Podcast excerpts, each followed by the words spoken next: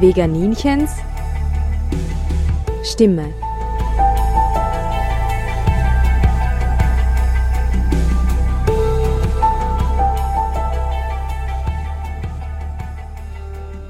Hallo Welt, hier spricht das Veganinchen. Ich melde mich am heutigen Welttierschutztag mit einer Buchempfehlung oder vielmehr einem Gedankenimpuls, einem Vorschlag, über etwas nachzudenken.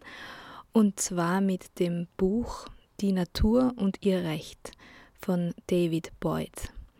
Er ist Umweltexperte und Professor der Rechtswissenschaften an der Universität von British Columbia und wurde kürzlich von dem UNO-Menschenrechtsrat zum Sonderberichterstatter für Menschenrechte und Umwelt bestellt. Am Buch hinten oben steht folgender Text, den ich sehr erwähnenswert finde. In der Natur, zu Lande und zu Wasser existieren Geschöpfe, die uns Menschen in vielerlei Hinsicht das Wasser reichen können.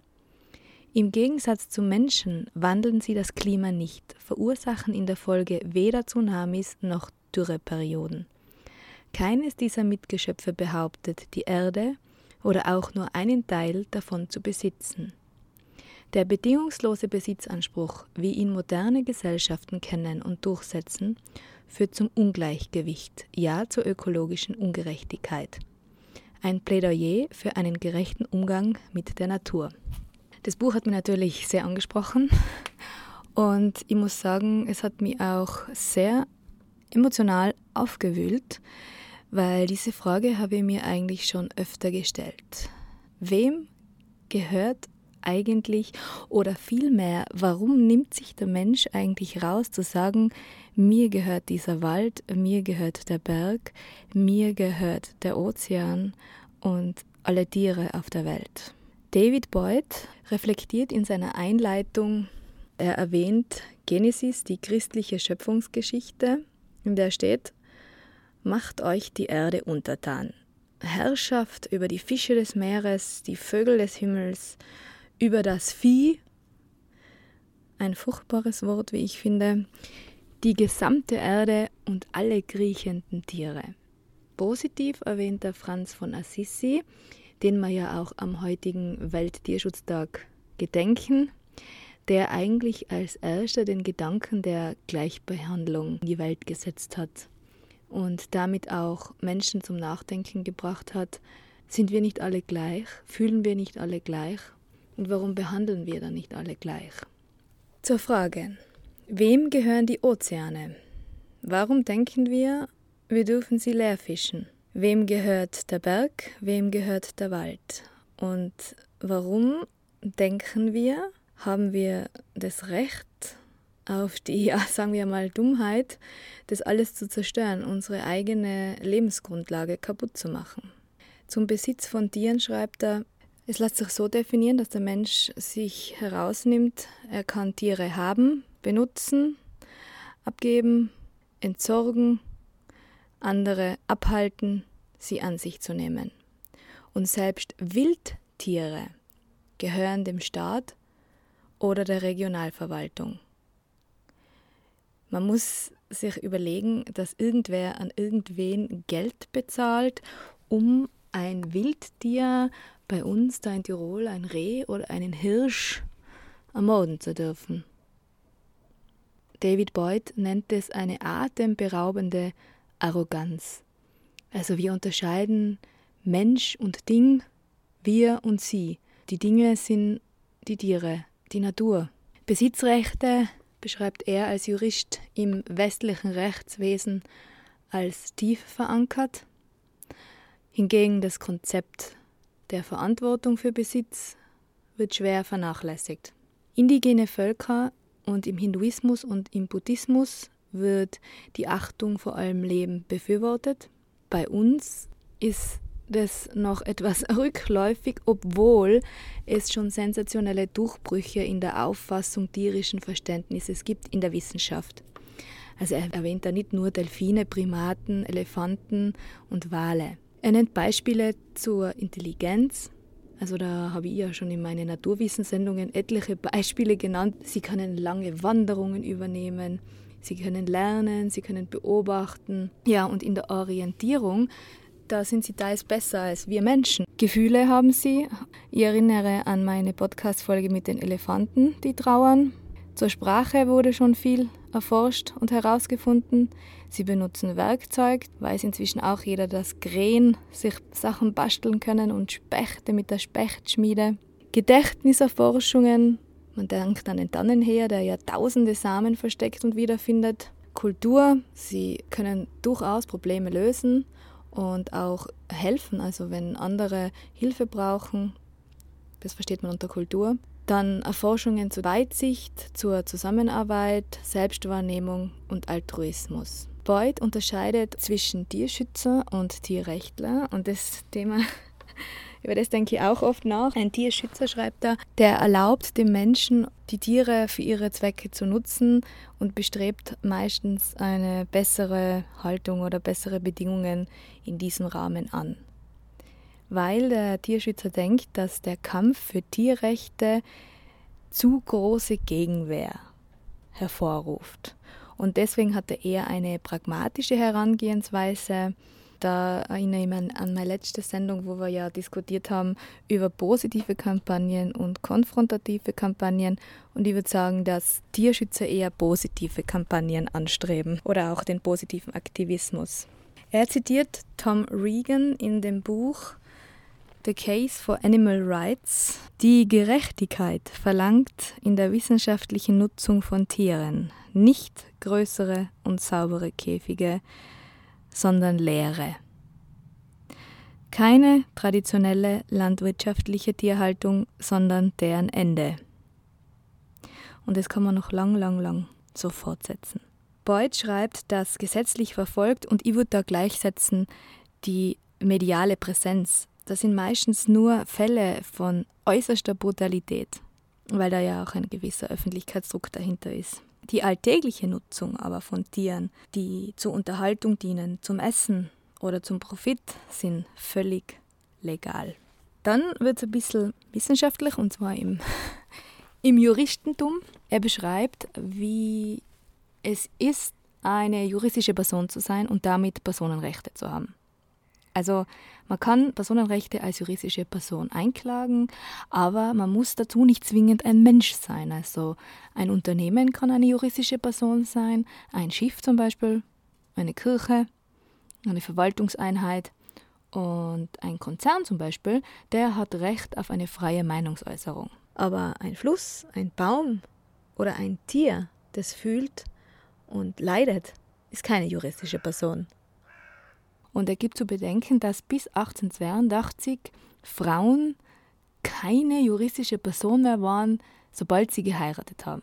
Er erklärt den Begriff habeas corpus. Das ist lateinisch und heißt, du sollst den Körper bringen und kommt aus dem Mittelalter und ist ein Recht Verhafteter auf unverzügliche Haftprüfung, also gegen falsche Einkerkerung. Und mit dieser äh, Klage sind mehrere Personen vor Gericht getreten, aber er schreibt, dass es in den allermeisten Fällen daran gescheitert ist, dass die Richter oder die Richterinnen nicht willens waren, die Grenzen juristischer Personen zu erweitern. Er erwähnte auch den Fall in Österreich, und zwar vom Hirsel. Vielleicht können sich ein paar noch erinnern. 2007 war das. Da wurde ein Verfahren um die Rechte und den Personenstatus des Schimpansen Hirsel angestrebt, der im Wiener Tierschutzhaus lebt. Da ging es um Konkurs des Wiener Tierschutzhauses und eine Spende, die, wenn einfach nur gespendet worden wäre, dann der Konkursmasse in den Rachen gefallen wäre. Und deswegen und auch als Präzedenzfall wurde eben angestrebt, für Hirsel einen Personenstatus zu erlangen, was aber leider auch gescheitert ist. Also er erwähnt extrem viele Fälle, wo man überall vorkommt, dass die Richter dann, sie wollen zwar, aber sie können nicht. Also er schreibt auch von einem anderen Fall von einer Schimpansin Cecilia, die 20 Jahre alt und allein war in einem Zoo in Argentinien, wo die Richterin, die heißt Maria Alejandra Mauricio, zwar auch so entschieden hat, aber sie hat in ihrem Abschlussbericht geschrieben, Rechte ändern sich im Laufe der Zeit. Tiere als Gegenstände zu betrachten, ist nicht der richtige Standard. Es geht nicht darum, ihnen die gleichen Rechte wie Menschen einzuräumen, sondern zu akzeptieren und zu verstehen, dass sie lebende, empfindungsfähige Wesen sind, die juristisch gesehen Personen darstellen und das Grundrecht haben, in angemessener Umgebung geboren zu werden, aufzuwachsen, zu leben und zu sterben.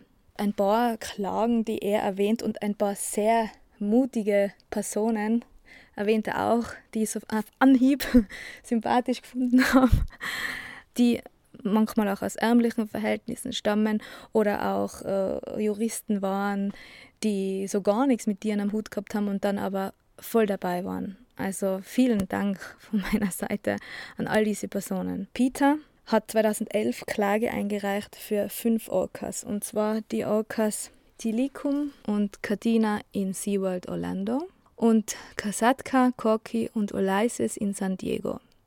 Der erste, Tilikum, im Alter von zwei Jahren ist er vor Island gefangen genommen worden und nach SeaWorld transportiert. Da ich bereits in Island war und dort Wale beobachten habe können, muss ich glaube ich nicht erklären, was diese Sache mit mir macht und allein wenn ich mir das vorstelle, was für wahnsinnige Aggressionen das in mir hervorruft, dass Menschen äh, Wildtier herausfangen, einsperren und dann andere Menschen dafür zahlen, um es anzugaffen. Dieser Orca hat dann auch zwei Menschen getötet, nämlich seine Trainer, weil er in Gefangenschaft war. Und nebenbei habe ich jetzt in einem anderen Buch, in einem Buch über Sport auch was Schreckliches gelesen, dass Orcas in Gefangenschaft dann irgendwann ihre Rückenflosse hängen lassen. Also das nur nebenbei. Jedenfalls wurde SeaWorld von Peter verklagt wegen des Verstoßes gegen den 13. Zusatzartikel zur Verfassung der Vereinigten Staaten, der 1865 Sklaverei und unfreiwillige Dienstbarkeit verboten hatte. Lawrence Tribe, der Verfassungsexperte und Professor an der Harvard Law School, sagt, die Verfassung ist ein grundlegend ehrgeiziges Dokument. Ihre starken Worte und kraftvoll vertretenen Grundsätze sprechen immer weitere Generationen an, die ihre nationalen Werte in einer sich ständig verändernden Welt hochhalten wollen. Also scheint es mir kein Missbrauch der Verfassung, sie auf nichtmenschliche Tiere anwenden zu wollen, die bösartig und unfreiwillig dienstbar gemacht werden. Das Buch ist dann unterteilt in drei Kapitel, und zwar Recht der Tiere, zu dem ich jetzt schon einiges erzählt habe, Recht der Arten, da schreibt er dann unter anderem über einen Fisch, den Snail Data, der einen Staudamm verhindert hat, wo Klage zum Schutz der Art des Snail Data eingereicht wurde, weil dieser Staudamm hätte diese Art ausgelöscht. Und über Rechte der Natur. Da schreibt er über Walt Disney, die ein Skiresort in einen wunderschönen Naturpark bauen wollten, über verschiedene indigene Völker, deren Flüsse oder Ökosysteme unabdingbar wichtig für ihr Überleben waren und die das eingeklagt haben und auch teilweise Erfolge damit verzeichnet haben. Ein Denkanstoß auch, nur 15 Prozent der Erdoberfläche sind Natur- und Tierschutzgebiete.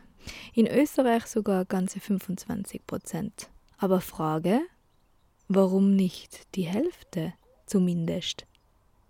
Es gibt drei Prozesse, meint er und zitiert damit John Stuart Miller, die Veränderungen hervorrufen. Erster ist Sport, zweiter ist Diskussion und dritter ist die Übernahme. Und auch alle neuen juristischen Konzepte entwickeln sich durch Diskussion, Debatten, Verhandlungen und Klagen. Und ich würde noch dazu fügen den Druck der Öffentlichkeit. Allen Wesen, allen Leben wohnt ein Wert inne und Menschen haben eine moralische Verpflichtung, dem Artensterben Einhalt zu gebieten. Ja, grundsätzlich ist zu sagen, dass er den Leser zurücklässt mit einer durchaus positiven Einstellung oder Hoffnung, weil er schreibt, sowohl in der Wissenschaft und in den wissenschaftlichen Forschungen ist es präsent und auch, dass über dieses Thema diskutiert wird, ob Tiere, Ökosysteme, ein Baum, ein Fluss, ein Berg Rechte erhalten. Das ist schon mal ein Fortschritt gegenüber dem, dass es absolut nicht denkbar wäre. für mich ist dieses Buch ein Denkanstoß gewesen. Ich habe schon öfter darüber nachgedacht, aber dieses Buch beschreibt einprägsam, dass es wichtig ist, sich diese Frage zu stellen, diese Frage in den öffentlichen Diskurs zu bringen und auch in den privaten und dass man nicht immer alles als gegeben hinnehmen soll, sondern dass selbst Einzelpersonen viel bewegen können, auch wenn sie zuerst ausgelacht werden. Ich kann mir gut vorstellen, dass wenn man sagt, ich setze mich dafür ein, dass ein Fluss fließen darf, wie er will, und dass ein Baum wachsen darf, wie er will, und dass ein Fuchs leben darf, wie er will, und dass ein Schwein und eine Kuh sein dürfen, ohne dass der Mensch sie einkalkert und ausnutzt. Dass man da zuerst ausgelacht wird, ja, ist alltägliche Praxis, aber es ist bereits im Diskurs, das ist positiv. Und das wollte ich euch zum heutigen Welttierschutztag zu denken und mitgeben. Und nochmal zur Erwähnung, falls euch das interessiert, das Buch heißt Die Natur und ihr Recht. Der Autor heißt David Boyd und erschienen ist es im EcoWin Verlag. Bis bald, eure Christina.